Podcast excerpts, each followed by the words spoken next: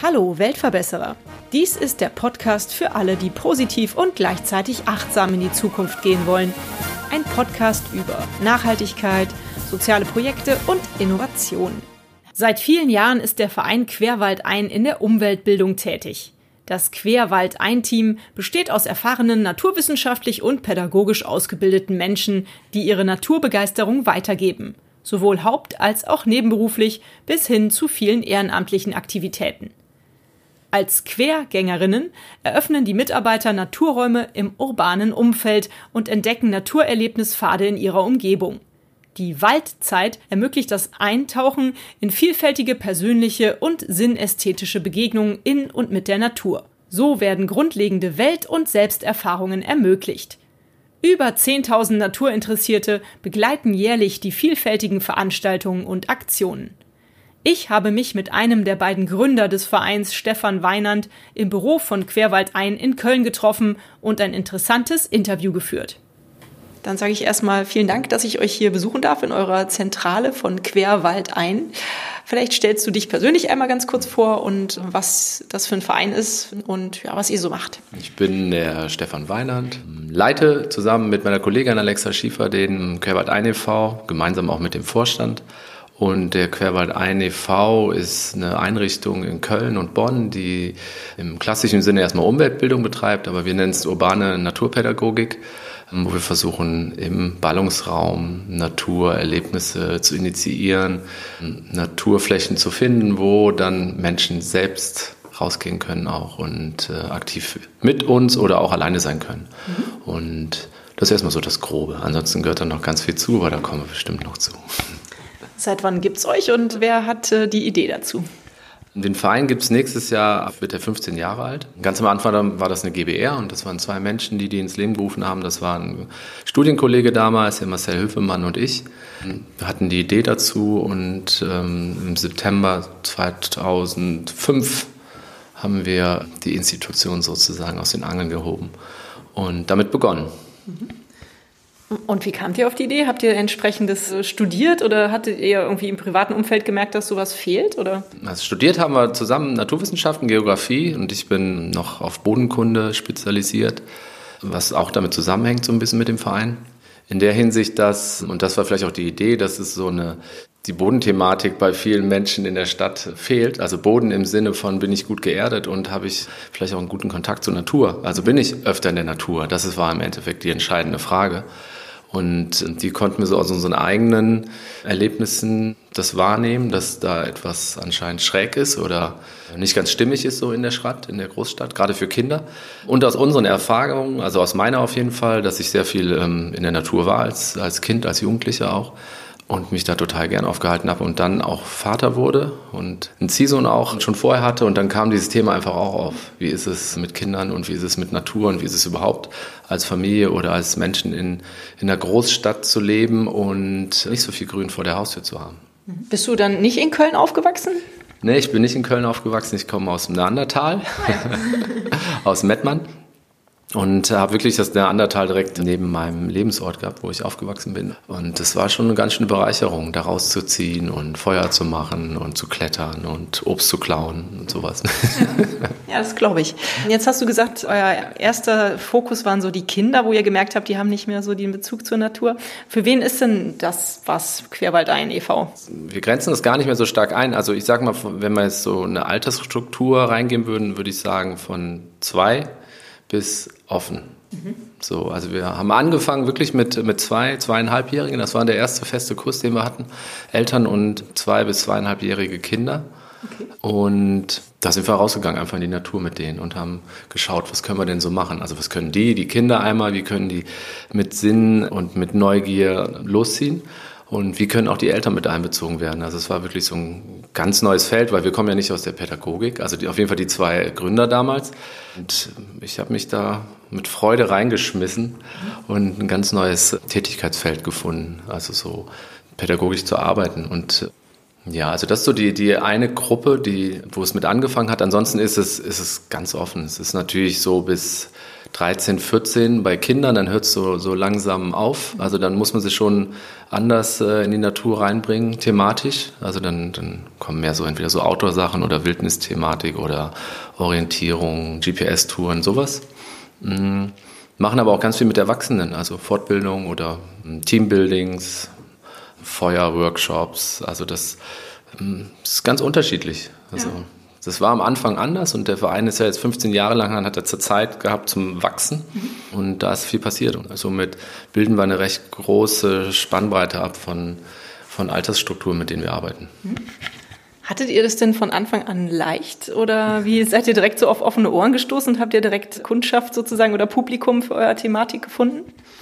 Hm, ja, leicht ist, ist spannend ähm, als, als Wort. Eigentlich ist es schon leicht gewesen. Es ist schon ganz schön, dass du es gerade so sagst. Also ich kann jetzt nicht sagen, dass es total kompliziert war. Es war kräftezehrend, das definitiv, weil wir natürlich davon nicht leben konnten und das schon länger gedauert hat, bis dann irgendwann mal ein bisschen Geld floss, wo dann auch die Nebenjobs gekündigt werden konnten, weil ähm, das gehörte dazu. Also ich musste noch viele andere Sachen machen währenddessen, um diesen Verein oder diesen, ja, den Verein so ins, ins Rollen zu bringen. War aber nicht alleine, dann es kamen andere Leute nach drei Jahren dazu und aber das Tolle war, also erstmal, dass wir das in der Großstadt machen. Das hat einen großen Effekt auf das Thema Werbung. Also wir haben Werbung, haben wir gar nicht so viel betrieben, außer Flyer und, und Internetauftritt. Ohne soziale Medien, die haben wir, haben wir am Anfang bedient, nachher nicht mehr. Aber das Wichtigste war, eine gute Veranstaltung hat dazu geführt, dass mehrere Menschen kamen. Und das ist der Faktor, der leicht war. Also es war ganz toll, dass durch eine gute Pädagogik auf einmal das wie so ein, so ein kleiner Ping-Pong-Effekt. Kamen die Menschen und wollten auch und dann ging das so weiter. Und das ist was, wo ich total oder wir ganz dankbar sind, dass das so schon eine Leichtigkeit auch hatte, da in so einer großen Stadt, ähm, wo es so viele Möglichkeiten gibt, so wirken zu dürfen. Ich denke, das ist auch das beste Siegel für Qualität, wenn man so von Mund zu Mund weiterempfohlen wird. Genau. Ne? Bist du glücklich mit deinem Beruf, jetzt, wo du jetzt hier so stehst? Ob ich jetzt hier so stehe, ob ich glücklich bin. Ja, also das kann ich auf jeden Fall sagen. Mhm. Das ist schon, also mittlerweile, der Verein hat sich sehr verändert. Es ist ein größerer Verwaltungsapparat äh, geworden und ich bin nicht mehr so viel im Wald. Also es ist ein bisschen eine klassische, auch klassische Entwicklung, wie man beginnt etwas und gibt da mehr und mehr ab. Und jetzt sitzen Alexa und ich, die früher sehr viel draußen waren und sehr viel Termine gemacht haben, sitzen wesentlich mehr jetzt auch im Büro oder mit Menschen zusammen und machen Interviews oder mit Kooperationspartnern. Was ich damit sagen will, ist aber, dass diese Entwicklung meiner Meinung nach was ganz Natürliches ist. Mhm. So, und wenn ich jetzt zurückgucke oder auch jetzt auf den Moment, sehe ich eine ganz starke Sinnhaftigkeit da drin. Und das ist definitiv eine Tätigkeit, wo ich so gut mit sein kann, ja. Also es ist schon fordernd, ne? das ist äh, keine Frage. Und zugleich ist es aber etwas, ja, wo ich gut mitgehe. So. Was ist, äh, sagen wir mal, die größte Herausforderung, vor der ihr so aktuell steht? die, die, eine größte oder die 2030. du darfst gerne 2030 nennen. Also was gerade eine große Herausforderung ist, dass wir uns gerne als Verein und vor allen Dingen der Vorstand, wir sind fünf Menschen im Vorstand, dass wir uns nochmal neu strukturieren wollen. Weil der Verein ist so vom Prinzip her gewachsen, freiberuflich erstmal. Dann kam irgendwann Anstellungsthematik rein. Dann waren wir angestellt, hatten aber trotzdem noch so eine Art freiberuflichen Charakter, weil wir mussten immer schauen, dass das Geld für die Stelle halt reinkommt. Und das hat sich dann jetzt in den letzten paar Jahren mehr und mehr gewandelt, dass es wirklich eine reine Anstellungsthematik da ist und wir einen großen Verwaltungsapparat haben, weil ich glaube zurzeit sind sechs oder 27 Personen hier angestellt über diesen Verein. Ganz unterschiedlichen Stellenmodellen so, ne? also von Minijob bis Vollzeitstelle. Und wir merken gerade, vor allen Dingen Alexa und ich, was das für ein Verwaltungsakt ist und welche Verantwortung dahinter steckt. Für so viele Menschen auch sozusagen da zu sein und zu wissen, die haben halt auch Familien, die haben auch Menschen, die dann wieder dahinter denen sind und wo es wichtig ist, dass ein guter Boden, also sind wir wieder beim Boden, ja. dass der ja, fruchtbar ist, so dass das Konstrukt des Vereins sich hoffentlich auch noch, dass das neu wachsen kann zu jeder Jahreszeit im Endeffekt. Ja. Ne? Also dass es nicht so starr ist und so machen wir das jetzt, das ist Querwald ein seit 15 Jahren, sondern so der Boden gut ist und dann, ah cool, da kommt was Neues rein mhm. und das darf auch jetzt so erstmal wachsen und sprießen. Mhm. So, ja. Ich kann mir aber vorstellen, dass aktuell ist ja die Umweltthematik und auch so Thematik Achtsamkeit und solche mhm. Sachen ist ja sehr, ja, ich sag mal modern, mhm. dass euch das doch ein bisschen Schub gibt, oder? Ja, das, das ist schon zu spüren. Also einmal die Achtsamkeitsthematik, das definitiv dieses Waldbaden-Thema ist vielen Mündern zurzeit. Da schauen wir gerade, wie können wir unseren Platz finden. Wir wollen das nicht so eins zu eins machen, Waldbaden jetzt und losziehen und sondern wollen da schon ein bisschen was gucken, so was passt gut zu uns, ja. also zu auch wie wir gewachsen sind, weil viele Elemente vom Waldbaden machen wir sowieso seit seit vielen, vielen Jahren so. Kannst und du mir mal kurz bitte erklären, was Waldbahn Ach so, Waldbahn, also okay. Ich, ich kann es mir ungefähr vorstellen, aber ich ja. habe den Begriff noch nicht gehört. Ah, okay, das ist ja schön. Das kommt aus Japan mhm. und das ist so hier zur Zeit in Deutschland auf jeden Fall in, so in der Umweltbildung recht populär. Und da geht es darum, weil du Achtsamkeit gesagt hast, mit Achtsamkeit in den Wald zu gehen. Und das ist vor allen Dingen für Erwachsene erstmal, kannst du auch mit Kindern machen, aber ist eher auf Erwachsene ähm, ausgerichtet und äh, mit Achtsamkeit und Langsamkeit und Bewusstsein rauszugehen und zu schauen, welche Qualität finde ich in der Natur und wie ist diese Qualität für mein Leben auch fördernd. Also das kann einmal die gute Luft sein, das kann einmal die Stille sein, das kann das langsame Gehen sein. Da gibt es ganz viele verschiedene Methoden oder das künstlerisch Kreative hervorrufen in den Menschen. Und das Waldbaden, also da gibt es noch viel mehr, das ist eine ganze Philosophie hinter. Das ist eigentlich was sehr Spannendes, aber das, deswegen, wo du gerade Achtsamkeit gesagt hast, war bei mir direkt Waldbaden. Ja. Genau, das ist das eine. Und das andere ist die ganze ja, Klima- und Umweltthematik, die gerade ist. Ja, die ist natürlich präsent. Ne? Das kriegen wir mit bei den Kindern vor allen Dingen. Und wir haben so ein paar Projekte, wo wir auch konstant äh, wöchentlich mit Kindern arbeiten. Ähm, und dann war das jetzt im September, wo die große Demo war, da war das vorher Thema in den Veranstaltungen. Und es wird schon gefragt, so was, was können wir denn tun? Und, und in dem Moment möchten wir, und das ist meiner Meinung nach pädagogisch dann ganz wichtig, natürlich da sein und schauen, wie können wir die Menschen unterstützen, wenn das gerade Thema ist, ne, wo wir ja total dankbar sind, ja. dass auf einmal kommt so ein Schub rein. Und deswegen, ja, schauen wir da gerade auch hin so. Und das sind dann im Endeffekt die anderen Themen noch, ne? Wie können wir gerade mit der Zeit gehen? Mhm. Und wie können wir das, nutzen ist nicht das richtige Wort, sondern da da mitgehen. Mhm. Das Bedienen um, vielleicht. Ja. Genau, es vielleicht zu bedienen, ähm, ohne jetzt mit dem Zeigefinger oder ähnliches, sondern so, so schauen, was, was ist denn jetzt zum Beispiel beim BNE-Thema, also Bildung für nachhaltige Entwicklung, mhm. wie, wie können wir das, was wir eigentlich in der Natur hier im, im Großstadtraum haben, wie können wir das gut da reinbringen? Also mhm. es ist global, lokal, Naturschutz und gegenüber urbaner Versiegelung ne, und Wärmeerzeugung und ja, da sind wir gerade ganz spannend unterwegs, weil sich ganz viele Fenster öffnen durch neue Kooperationspartner oder neue Ideen und vor allen Dingen auch neue Menschen, die in den Verein kommen, die einen ganz anderen Umgang nochmal damit haben, weil sie schon viele Jahre lang in dem Bereich aktiv sind. Ne? Und dann auf einmal, ah, wir können das auch so machen. Und da sind wir dann so die Alteingesessenen total dankbar. Und deswegen ist es schon ein, ein Schub einmal von den Menschen, mit denen wir arbeiten, aber auch von den Menschen, die hier reinkommen. Mhm. Ja. Super. Hört sich nach einer total spannenden, vielfältigen Sache an. Klasse. Also ist das für Kinder und Erwachsene. Das habe ich jetzt schon mal verstanden. Wie viel kostet das denn, wenn man bei euch was machen möchte? Das ist ganz unterschiedlich. Entweder kostet gar nichts und dann ähm, gibt es den Vorteil, dass, sagen wir mal, der Kindergarten oder die Schule gefördert werden und von uns Termine geschenkt bekommen. Also das ist die, das ist die eine Möglichkeit. Da kann man uns auch ansprechen, ähm, also dass Einrichtungen uns ansprechen. Und dann ist es wirklich so, dass wir aufgrund von der Kooperation mit verschiedenen äh, Einrichtungen und Stiftungen hm, was verschenken können. Also das wäre zum Beispiel jetzt Fall Kindergarten oder Schule. Es gab mal offene Termine, die wir viel gemacht haben, die sind ein bisschen zurückgefahren worden. Da konnten dann Familien einfach hinkommen oder Kinder auch ähm, bei Kinderterminen. Und dann war das, ich glaube, sieben oder acht Euro für zwei bis drei Stunden. Mhm. Also recht überschaubar. Dann gibt es die Veranstaltungen, die jetzt zum Beispiel Schulklassen und Kindergärten jetzt buchen. Mhm. Dann kostet das 150 Euro für eine Schulklasse, so um die 25 Kinder. Und das bringen wir alles mit und sind an dem Ort, wo wir hingehen und haben alles vorbereitet, ob es ein Regenplan ist, wenn es regnet oder Sitzkissen und all so ein Kram, das haben wir alles dabei.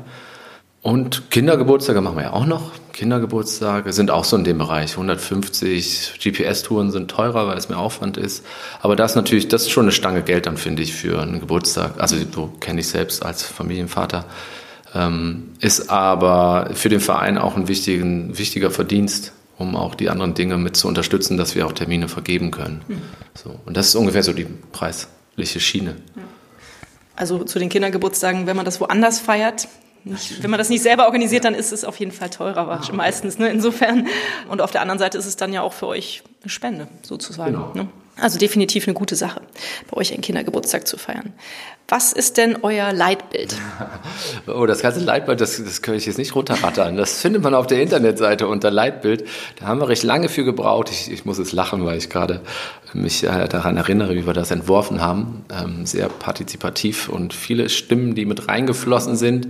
Ich versuche gerade mal einen Punkt, also was definitiv ein Teil unseres Leitbildes ist, sowohl hier im Büro wie auch draußen in der Natur, ist authentisch sein. Also Authentizität als auch als Mittel mit Menschen zu arbeiten, sage ich jetzt mal, die dann auch wahrnehmen, okay, der der Stefan zum Beispiel, der, der ist so, der lebt das so. Mhm. Dem ist das wichtig, dass er es das weitergibt in seinem Leben und steht da auch so zu. Und das schätzen wir sehr, ohne dass das jetzt so total ähm, doktriniert ist und so muss es aber bei uns sein, sondern es sind schon sehr viele verschiedene freie Geister hier. Aber die Authentizität ist schon etwas, was wir sehr schätzen an unserer Arbeit hier und das ist auch mit in unserem Leitbild. Mhm. Okay, dann frage ich ein bisschen anders. Habt ihr denn Ziele oder Visionen? habe ich schon befürchtet, dass der Satz kommt. Da kommt immer eine Sache aus mir raus, die eine Zeit lang habe ich gedacht, das sage ich jetzt nicht mehr, aber ich sage es doch noch, weil ähm, es auch was Wichtiges ist. Also so dass eins der ersten Vereinsziele für mich persönlich, das gilt nicht für alle hier im Verein, war ähm, im Endeffekt, dass wir uns abschaffen, weil das, was wir machen, ist ja etwas eigentlich, was jeder mm, es in Anführungsstrichen auch selbst machen könnte. Also der Kindergeburtstag, der kann ja von der Familie selbst gefeiert werden, wenn die Eltern sich die Zeit nehmen und sagen, oh, ich bereite jetzt eine Schnitzeljagd vor oder äh, einen Feriengeburtstag, was auch immer. Das machen ja auch viele Familien. Aber das wäre zum Beispiel so etwas, wo ich im Endeffekt würde ich mich freuen und sagen, cool, wir müssen gar keine Kindergeburtstage anbieten, weil die Menschen das selbst machen und merken, ah, wir leben hier in Köln, es gibt den Grüngürtel, wir können das hier draußen machen. Das ist natürlich nicht der Fall. Da sind wir ja auch dankbar drüber, weil wir unsere Leben damit auch finanzieren und eine sinnvolle Arbeit haben. Trotzdem wäre aber ein Ziel und ein Wunsch, dass die Naturverbindung, die wir versuchen mit zu initiieren, um sich greift.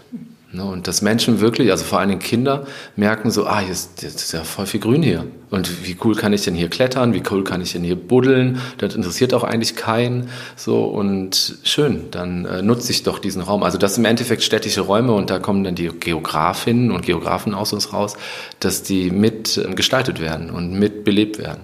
Und das ist schon so ein Ziel, was dahinter ist. Mit der Verbindung Bildung für nachhaltige Entwicklung, Klimaschutz und ähm, ja, aktiv für eine Zukunft zu gehen, die äh, für die Generationen, die nach uns kommen, auch noch bestehen bleibt. Was ich mich gefragt habe, als ich ähm, über euer Verein gelesen habe, ist das eigentlich eher ein Saisongeschäft? Also ich meine, ihr geht ja raus. Mhm. Also das war mal so. Es mhm. war wirklich mal ein Saisongeschäft, ganz stark. Und dann haben wir für uns entschieden, dass wir das gerne aufheben möchten, weil ähm, hier gibt es nun mal vier Jahreszeiten in, unseren Breiten. Und wenn es darum geht, um, um das Thema Naturentfremdung, Naturtrennung, die wir Menschen in der Stadt vor allen Dingen oder auch auf dem Land ja definitiv durchführen, dann äh, ist, um da einen kreativen äh, Gegenpol zu geben, gehört es meiner Meinung nach dazu, alle Jahreszeiten durchzugehen auch und zu spüren und zu erfahren. Und wo ist das einfacher als mit Kindern? Das ist wunderbar, weil meist, also die Kinder im Winter, die mit uns unterwegs sind, die sind meistens top angezogen. Das ist bei den Menschen, die sie begleiten, die Erwachsenen eher nicht der Fall. Aber es ist auch gut für die, dann spüren die auch nochmal, ah, okay, das ist Winter und wie wirkt das, wenn ich dann zurück nach Hause ins Warme komme und wie schnell bin ich müde dann? Also das ist schon etwas, nicht mehr wie früher. Früher war es wirklich sehr saisonabhängig. Wir sind dann so ab November in die stillere Phase gegangen. Und wir haben es geschafft in den letzten Jahren, dass wir Programme ins Leben rufen, die den Winter und die Dunkelheit äh, mit einbeziehen. Und das ist also es finden die ganze Woche Veranstaltungen statt, über das ganze Jahr. Es gibt zwei Wochen Betriebsferien des Vereins, das ist äh, über die Feiertage Weihnachten und Silvester. Und ansonsten sind konstant jede Woche Programme, egal was für ein Wetter. Mhm. Also aus sei denn es stürmt oder es ist Gewitter, dann mhm. brechen wir ab. Aber auch bei dem schlechtesten Regen sind auch die Kinder, die kommen auch. Das ist das Spannende. Also da sind meist die Befürchtungen der Eltern sind größer. Und gestern habe ich noch so einen schönen Satz gehört. Er meinte das, genau aus dem Waldkindergarten, das ein, ein, Arzt hatte das gesagt. Wenn man das Kind abholt und man es nicht erkennen kann, dann war das ein guter Tag für das Kind. Ne? Also weil es so dreckig ist und sich so vielleicht im Matsch gewühlt hat oder so unterwegs war. Das fand ich ganz schön. Ja. Deswegen alle Jahreszeiten sind vollkommen willkommen und die versuchen wir mit zu integrieren. Ja. Schön. Klasse, dass ihr das geschafft habt. Ja. Nun bist du ja ein leidenschaftlicher Waldliebhaber, würde ich sagen. Was bedeutet der Wald für dich persönlich? Hm, oh ja, den mag ich schon gerne. Hm, was der bedeutet. Ähm, also Wald ist definitiv ein Ankommenort, ein Ort, wo ich, wo ich so wie ich bin ähm, ankommen kann, ohne dass es Urteile oder Themen gibt, ähm, denen ich mich jetzt äh, stellen möchte, muss, wie auch immer, sondern erstmal erstmal nur in, in, in der Energie zu sein, die, die passend ist im Wald. Und ähm, ich liebe es sehr, im Wald zu sein. Also wie gesagt, schon als Kind. So habe da auch ganz tolle Bilder in mir. Also die Wälder, die ich schätze, so jetzt hier im Grüngürtel ist das nochmal, ist mir zu laut leider, so das hat sich geändert. Aber ich fahre gerne auf die andere Seite, in die Wälder am Rande vom Bergischen. Und ja, die Düfte, die, die Vogelstimmen, das Rauschen.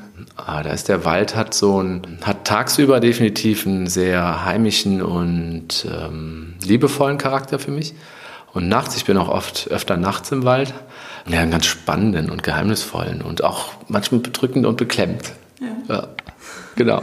Ja, ich war neulich auf einem Vortrag von einem jungen Mann, der halt quer durch Europa gelaufen ist zu Fuß. Mhm. Sein erster Schritt in diese Richtung, halt dieses Projekt zu machen, war halt mit der Hängematte im Wald zu übernachten sich da zu überwinden, ja, also im Wald zu übernachten. Er meinte, es war schon unheimlich am Anfang, die ganzen Geräusche um sich herum so wahrzunehmen. Kann ich bestätigen. Machst du das auch manchmal? Ich, ich habe auch schon öfter im Wald geschlafen und auch Kindheitsthemen durchgearbeitet in der Nacht. Okay. ja, also es ist schon, ist schon besonders. Es kommt darauf an, wo man schläft, in welchen Wäldern und ob da jetzt wirklich einige Tiere unterwegs sind. Mhm. Ja, da, da gab es besondere Momente schon. Und es ist nicht so ruhig, wie vielleicht es erwartet wird von manchen. Ne? Es ist nur der, also die Stille kann ja auch manchmal bedrücken. Und es ist echt viel los in manchen Wäldern nachts. ja, verrückt. Muss ich eigentlich auch mal machen, diese Erfahrung. Steht noch auf meiner Liste. Vielleicht sollten wir mal so ein paar von euren Projekten kurz ja. mal besprechen. Vor allem die Kinderprojekte, ich habe mich gefragt, was so dahinter steckt und ich hatte nicht die Zeit, das alles komplett durchzulesen. Vielleicht kannst du mir so deine, weiß nicht, zwei oder drei Lieblingsprojekte, ich sehe jetzt hier, wir machen Grün. Kurve kriegen, Schule der Zukunft, Draußenzeit, da steckt Natur drin. Was, was sind deine Lieblingsprojekte und was steckt dahinter? Meine Lieblingsprojekte. Also es gibt mehrere Projekte, für die ich zuständig bin. Wir haben das so aufgeteilt im Verein und ähm, ich ähm, habe verschiedene Projektleitungen inne. Die, die ich jetzt nenne, das ist es kein Ranking so, das ist das mhm. beste Projekt oder ähnliches. Wo ich mich sehr darüber freue, ist ein Projekt, das ist, ähm, das heißt Gartenclubs Köln. Mhm. Das ist zum, mit dem Kooperationspartner ähm, GAG, die Immobilien AG hier in Köln. Und mit denen haben wir 2011 ein Projekt ins Leben gebracht, wo es darum geht, Naturerfahrungen und, und im Endeffekt diese Entfremdung aufzuheben, indem wir in soziale Brennpunkte gegangen sind und geschaut haben, gibt es dort irgendeine Fläche, die grün ist und wo wir mit Menschen was machen können. Und damals war es ziemlich, 2011 äh, so, da war dieses urbane Gärtnern kam sehr hoch. Und da waren wir auch direkt so, oh, super, das, das wäre total passend und haben dann mit dem Kooperationspartner dann äh, Gespräche geführt und gesagt, wir, wir würden einen Ort kreieren, wo Kinder hinkommen können, jede Woche das ganze Jahr, wo es das Thema äh, Umwelt, Naturschutz, Gärtnern, Verköstigung, also selbst anbauen und dann auch essen mit denen da und das herstellen. Und natürlich Spielraum, Basteln, wo das ins Leben gerufen wird. Und das, das ist ein ganz tolles Projekt. Das mag ich sehr gerne, weil auch da wieder dieses Geografische reinkommt. So, wie gestalten wir Räume? Und das Tolle ist, nach so vielen Jahren jetzt dass wir wahrnehmen, wie die Räume sich verändern, wo diese Gartenclubs sind. Also wo jetzt äh, vor ein paar Jahren schon die, die Jugendlichen reinkamen oder die Erwachsenen dazukommen und auch Gärtnern wollen. Mhm. So und mit unterstützen oder Gießpaten auf einmal sind. Ne? Und auf einmal ist die Nachbarschaft involviert und beschwert sich darüber, wenn irgendjemand über den Zaun klettert, weil die, die meisten Flächen sind eingezäunt aus versicherungsrechtlichen Gründen. Und das ist so schön zu sehen. Auf einmal ist so, blüht da was und wächst da was ähm, aus so einem ganz ähm, abstrakten Gedanken erstmal, eine Grünfläche oder ein Garten, also wirklich eine Chorweile haben wir gestartet und das war zwischen den Hochhäusern und das war alles andere als einladend. Also das war wirklich eine Fläche, wo ich gedacht habe, so, also auch als Bodenkunter, der Boden, der war so, ich weiß auch nicht, zehn Zentimeter vielleicht und dann kam, dann kam nur noch Schrott eigentlich und dann kam irgendwann die Tiefgarage und dann war so, wie soll hier irgendwas funktionieren? Und dann war aber dieser Gedanke so schön, okay, wenn nicht hier, wo dann? Also wenn wir nicht hier anfangen, ne, wo auch die Menschen es meiner Meinung nach nötig haben, dann wäre es Quatsch, so weiterzuarbeiten. Und das ist ein Projekt, was ich sehr mag. Und das gibt es mittlerweile in 13 Stadtteilen in Köln, jede Woche. Als offenes Programm für Kinder, die da hingehen können und Naturerfahrungen sammeln können. Genau, das ist das eine. Das war jetzt ganz schön lang, ne? Geht noch. Äh, das zweite Projekt, was ich sehr spannend finde, das äh, leite ich allerdings nicht mehr, da bin ich noch zusammen mit ähm, einer Vorstandskollegin, das heißt Kurve kriegen, das hatte sie schon genannt. Das ist ein Projekt in Bonn, wo wir uns darum kümmern, dass mehrfach straffällig gewordene Kinder, also keine jugendliche Kinder, in die Natur kommen soweit das möglich ist. Das ist nicht so einfach. Das ist aber wiederum das Spannende daran, finde ich. Da sind zwei Referentinnen, die dort äh, arbeiten und das versuchen möglich zu machen, den wildnispädagogische Dinge mit auf den Weg geben und mit denen in die Natur gehen oder manchmal was essen oder trinken gehen. Das ist so ganz unterschiedlich.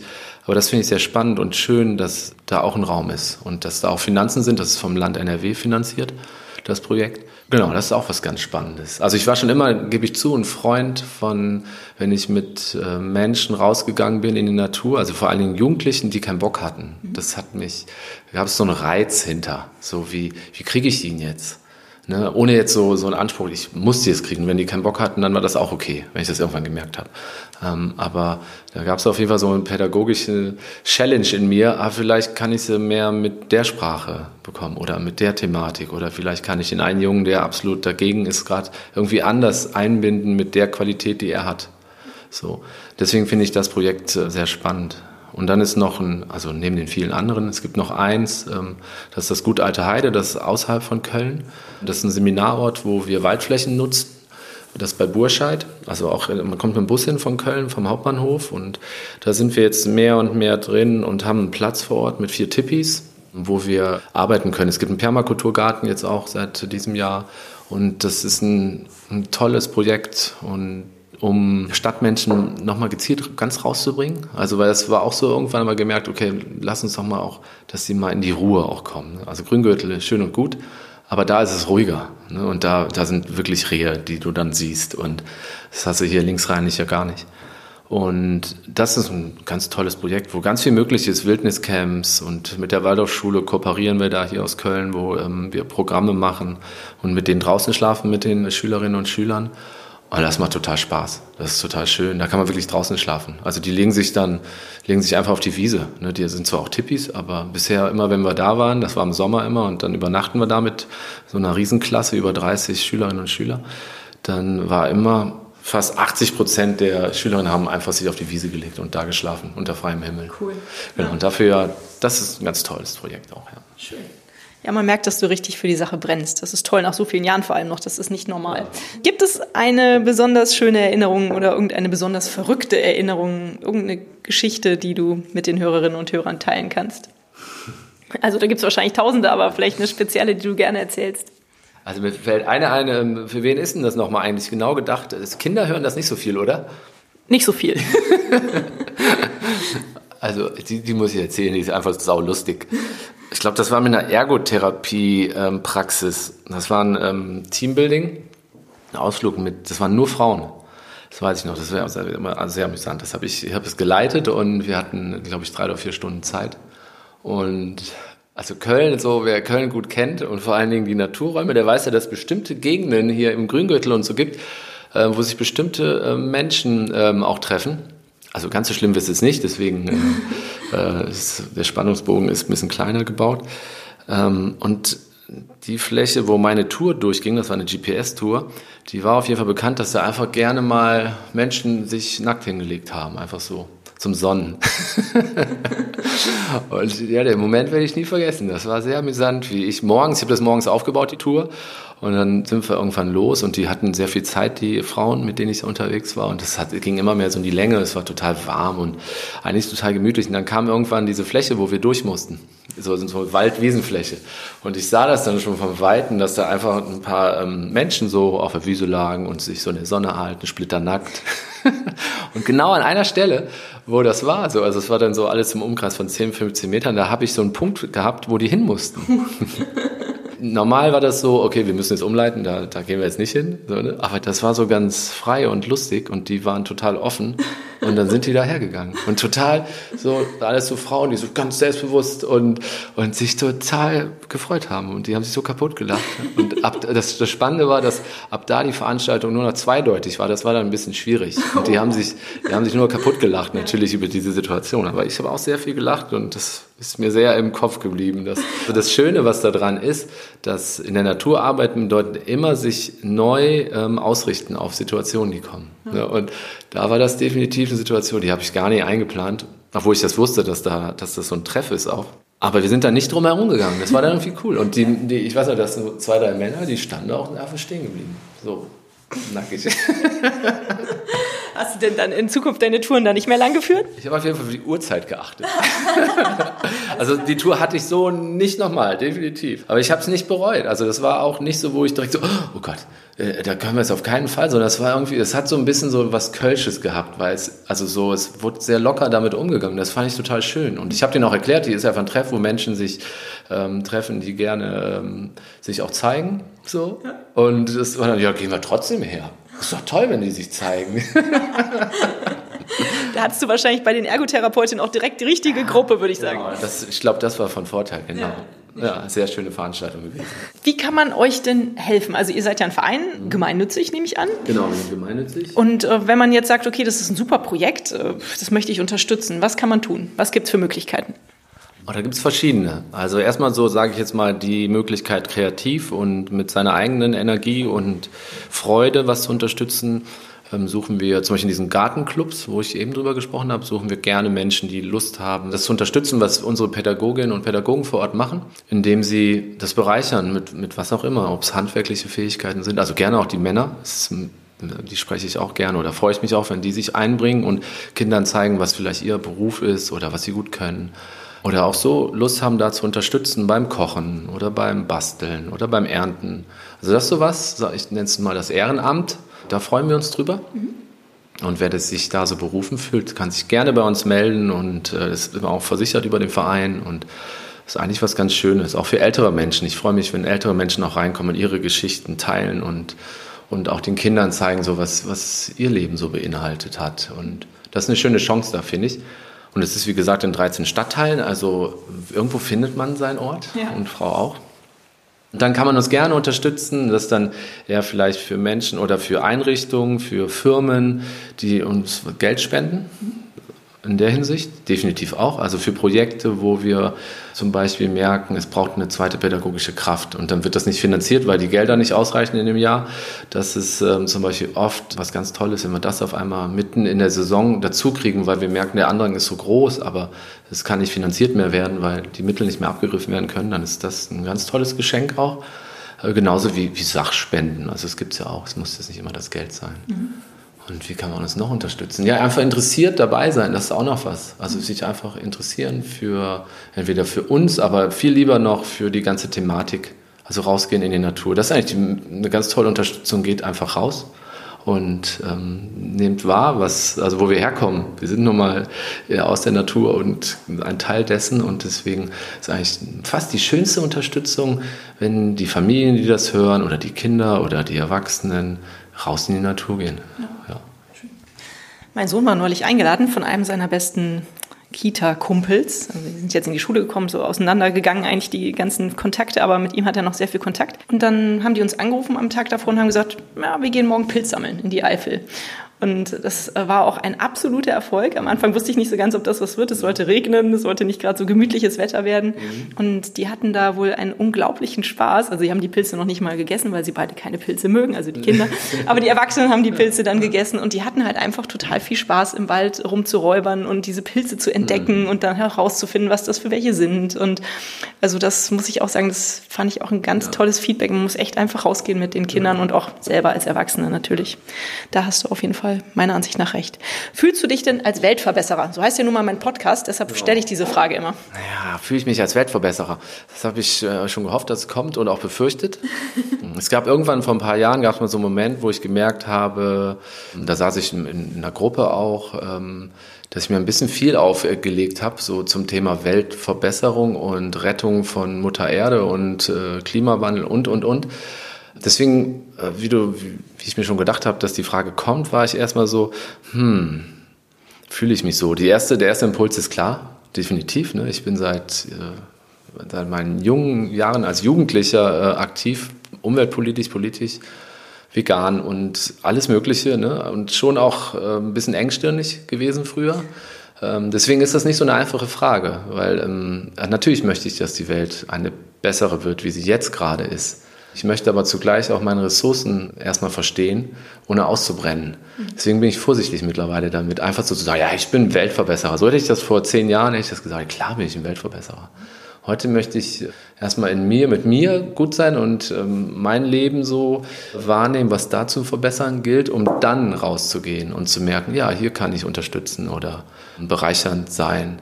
Äh, aber nicht andersrum, weil andersrum habe ich es viele Jahrzehnte gemacht, ich von Demonstrationen und alles Mögliche, ne? Also und da war ich immer so in diesem Modus, ja, wir machen die Welt zu einem besseren Ort und äh, da waren so viele Punkte, die da aufgeploppt sind bei mir und dafür kämpfe ich und hierfür gehe ich und das mache ich und Goa-Leben und bla bla bla. Was ganz wichtig war, so, und für mich ist heute erstmal, ist, und ohne dass es egoistisch ist, ne, sondern es ist eher eine, ein ressourcenschonendes äh, Modell, was, wenn wir das alle so machen, glaube ich, behaupte ich jetzt mal, dazu führt, dass die Welt zu etwas Besserem wird. Ne? Wenn wir erstmal bei uns gut sind und, und ich mit meinem Körper und meinem Leben gesund und gut und nachhaltig umgehe, dann wird das logischerweise sich nach außen hin auch transportieren. Und wenn ich dann da noch dafür gehe, ist es natürlich volle Weltverbesserungsthematik pur. Das hast du sehr schön gesagt und ja, sehe ich auch so. Wie bindest du denn das Thema Nachhaltigkeit in deinen persönlichen Alltag ein? In meinem persönlichen Alltag, ja. Es gibt immer so Shellings, Shellings bei uns zu Hause, dann mit den Kindern, wenn wir da manchmal diskutieren. Es ist vor kurzem mal wieder versucht, mal eine ganze Woche plastikfrei. Das war sehr spannend. So, ja, wir haben direkt, oder? ja, es ist äh, herausfordernd, definitiv und schwierig trifft es ganz gut. Ähm, aber ich habe noch gemerkt, warum ist es schwierig? Und das war der größte Punkt, weil wir gerade ähm, zwei Katzen aufgenommen haben, also vier, das sind zwei sind schon weg. Katzenfutter, das war, das ist so eine Plastikverseuchung. Aber ne? es gibt so in Dosen. Es gibt es in Dosen, es gibt es in Plastikverpackungen, aber da will ich jetzt gar nicht das zu den Tieren hinschieben, sondern ich bleibe lieber bei mir. Ich habe ja auch da meine Themen. Ja, mein persönlicher Alltag, also das Fahrrad ist so, ich habe ein ganz tolles Fahrrad. Mhm. Das liebe ich. Das ist so was Schönes. Ich fahre sehr viel Fahrrad. Wir hatten mal einen VW-Bus und ich, heute, wenn ich an VW-Bussen vorbeifahre, dann gehen die mir immer so am Keks, weil die so stinken. Und ich bin so froh, dass wir, wir haben vor ein paar Jahren haben wir uns entschieden, den, den abzugeben. Schluss. Ja, obwohl wir, also ich surfe und äh, wir reisen gerne und Busreisen waren immer das A und O. Und ja, den haben wir abgegeben, haben gesagt, nee, wir wohnen in der Stadt, jetzt Schluss, so, das geht einfach nicht mehr und haben uns einen Hybrid geholt, den wir auch gar nicht so viel nutzen. Also das Fahrrad ist einfach sehr aktiv, oder die Fahrräder in unserer Familie. Das finde ich was ganz Wichtiges. Und, und Urlaub machen mit dem Fahrrad ist auch so cool, das ist so gut möglich mit Familie auch, ne? Zelt mit und alles. Ja, und zu Hause, wir sind zu viert zu Hause und da ist das Thema eigentlich allgegenwärtig. Manchmal glaube ich, dass es zu, also da ist genau wie eben ein bisschen sehr dominant ist, ähm, weil so dieses sich selbst beschneiden oder ich mich so, das, das war lange Thema und immer Nein sagen, Nein und Nein ne, aus diesen umweltpolitischen Themen. Und da bin ich ein bisschen weicher geworden. So. Und du aber trotzdem, also klar ist vom Strom über Energiesparen, über, über Ernährung, also leben es nicht vegan alle, aber das ist ein großer Anteil, wie wir leben. Oder äh, regional kaufen, hier beim Marktschwärmer oder bei Tante Olga, die direkt um die Ecke den äh, Unverpacktladen hat, da sind wir auch Mitglied und so gibt es überall so, so kleine Punkte, wo wir immer wieder schauen, so was, was braucht es noch? So, und wie können wir da vielleicht äh, besser gehen? Ganz lustig, fällt mir gerade ein Thema ein, jetzt äh, Thema Handy. So, jetzt ähm, unser jüngster Sohn, der, der weiß es noch nicht, aber wird jetzt leider ein Handy kriegen, leider, sage ich extra, aber ich brauche ein neues, weil der kriegt mein altes. Und ich, und ich auf diese Handyschwämme habe ich halt null Lust mehr. Also ich habe noch nie ein Handy neu in so einem Vertrag gehabt. Ne? Und jetzt kommt die Frage halt, okay, jetzt kaufe ich jetzt ein gebrauchtes oder wo kriege ich jetzt ein Handy her? Ne? Und dann halt auch zu schauen, es gibt ja ganz gute Anbieter mittlerweile, die auch so ökologisch nachhaltige Produkte auf den Markt geben. Und das wäre eigentlich so das nächste, wo ich denke, ja, dann das braucht es eigentlich. Ne? Also wenn ich regional Essen kaufe, dann ist dieses Produkt, was ich auch nutze, ja, ja auch Quatsch, wenn ich es jetzt so anders mache. Aber es ist natürlich immer eine Geldfrage auch. Mhm. Und so versuchen wir, also ich, wir, meine Familie, aktiv mitzugestalten. Ähm, ob es Veranstaltungen sind oder Critical Mass. Ich bin ein freudiger Critical Mass Mitfahrer und versuche da immer wieder alle zu SMSen, los geht's und Freunde einzuladen. Also es gibt ganz viele Punkte. Vielleicht musst du das nochmal erklären. Ja, genau. Critical Mass ist, äh, treffen sich jeden letzten Freitag äh, in Köln am Rudolfplatz um zwischen halb sechs und sechs. Menschen, die ähm, gerne mit dem Fahrrad unterwegs sind, kann man auch mit dem Skateboard oder Inline mitfahren, soweit ich weiß und ähm, das ist eigentlich nur eine Fahrradtour durch die Innenstadt, wo dadurch, dass genügend Menschen zusammen sind, äh, rote Ampeln überfahren werden dürfen und man einen eigenen Status hat als Verkehrsteilnehmer und deswegen etwas ganz Tolles machen kann, nämlich die Stadt in den Punkten so treffen kann, also den, den mobilen ähm, Verkehr von Autos vor allen Dingen, äh, treffen kann, indem er stehen bleiben muss, weil auf einmal nur noch Fahrradfahrende Menschen auf der Straße sind. Und das ist super. Also Critical Mass kann ich nur empfehlen für Kinder, also gerade für, für jüngere ähm, Schülerinnen und Schüler. Das ist so ein tolles Erlebnis, mal die großen Straßen dieser Stadt für sich zu haben. Das ist der absolute Knüller. Also wer noch nicht durch einen reinen Ufertunnel gefahren ist mit dem Fahrrad, der kann es da erleben und das ist echt geil. Zwei Nachfragen habe ich zu dem, was du gesagt hast. Einmal, wie gehst du jetzt surfen? Nimmst du dein Surfbrett mit aufs Fahrrad? Ich meine, es gibt da ja so Vorrichtungen, da sehe ich die Holländer manchmal mit rumfahren oder die Franzosen. Wie machst du das? Oder leihst du dir dann vor Ort ein Brett? Nee, ich leihe mir nie ein Brett, gebe ich zu. Ich glaube, ich habe mir noch nie eins ausgeliehen. Ich habe meine eigenen Bretter und surfe auch schon seit vielen Jahren, 20, 25 Jahren. Und ja, ganz ehrlich, wir haben den Bus verkauft und meine erste Challenge war, ich fahre mit, ich krieg das Fahrrad und das Surfbrett an die äh, Küste von Frankreich. Das war mein Ziel. Also den, den Bus haben wir im Mai verkauft und dann war meine Idee im Sommer, gehe ich surfen und mache das mit dem Fahrrad. Und ein Zelt. Ich hatte ein Zelt mit und ein Fahrrad und habe mir dann auch so eine, eine Vorrichtung hier in Köln gekauft beim Surfladen und war ganz schön blauäugig, aber es hat echt geklappt. Ich bin hier morgens um 4 Uhr zum Hauptbahnhof mit dem Surfbrett an der Seite im Sommer war das und habe einen Zug. Das ist so ein bisschen schwierig. Man kommt nicht über die Grenze äh, mit dem Fahrrad nach Frankreich. Okay. Also du musst, das ist ganz schade, aber das ähm, Bahnsystem in Frankreich erlaubt das nicht, dass du buchen kannst, dass du dein Fahrrad buchen kannst, um äh, in den Zug in jetzt zum Beispiel hier in Thales einzusteigen. Die haben sowieso keine Fahrradplätze, mhm. davon abgesehen, aber es gibt TGVs mit Fahrradplätze. Die kannst du aber erst ab der französischen Grenze nehmen.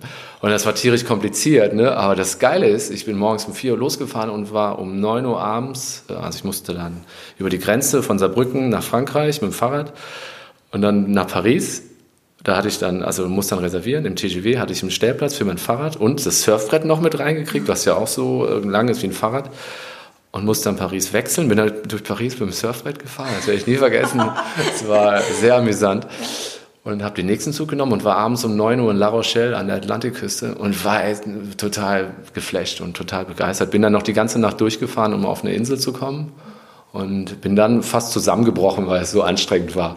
Da konnte ich erstmal nicht surfen. Das war eine große Lehrstunde in meinem Leben. Aber es ging. Und das habe ich jetzt nochmal, habe ich nochmal gemacht. Nochmal eine Reise gemacht nach Frankreich. Also ich surfe eigentlich dann fast nur in Frankreich, weil ich nicht fliegen will.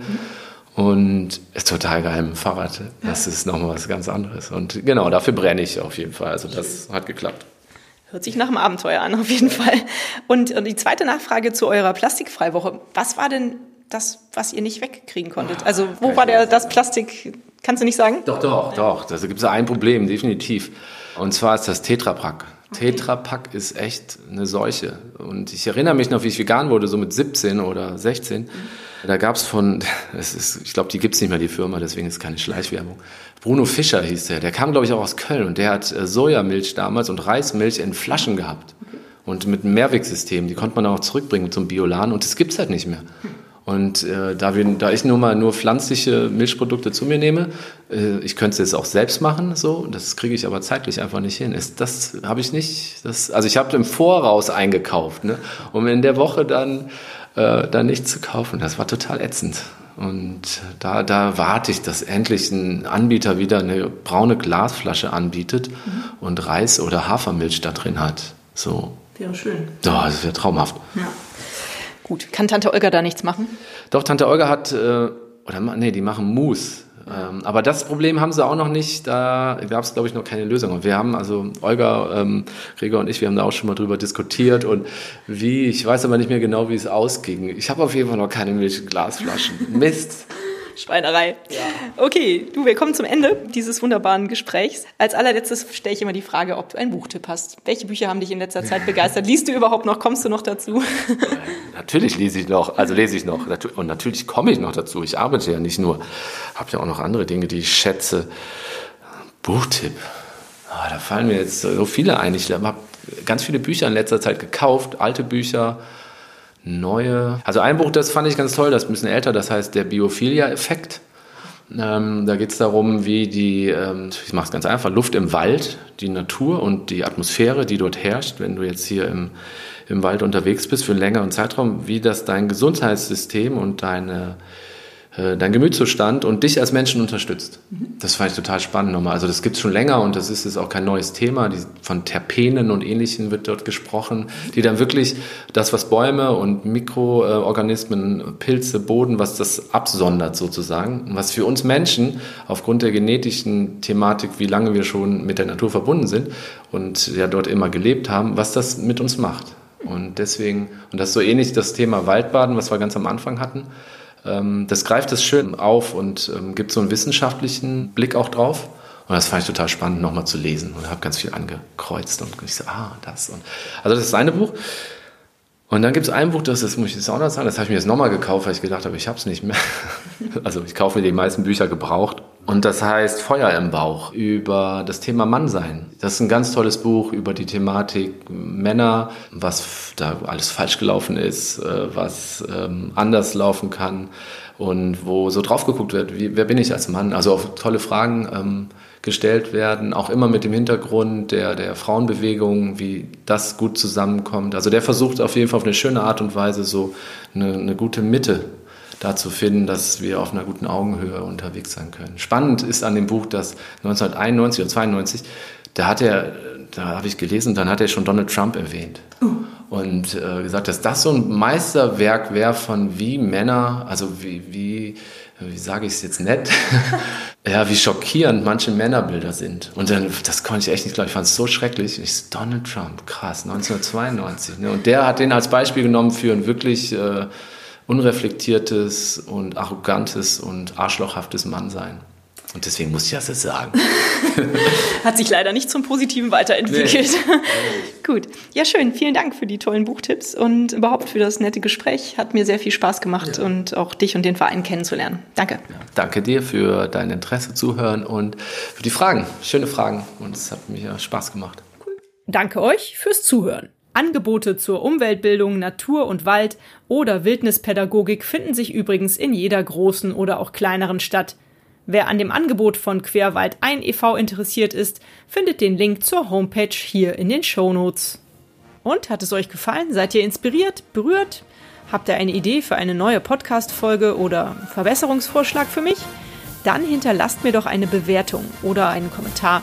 Ich freue mich drauf. Ihr findet die Weltverbesserer jetzt regelmäßig hier an dieser Stelle. Abonniert den Podcast doch gerne. Bis bald, eure Birte.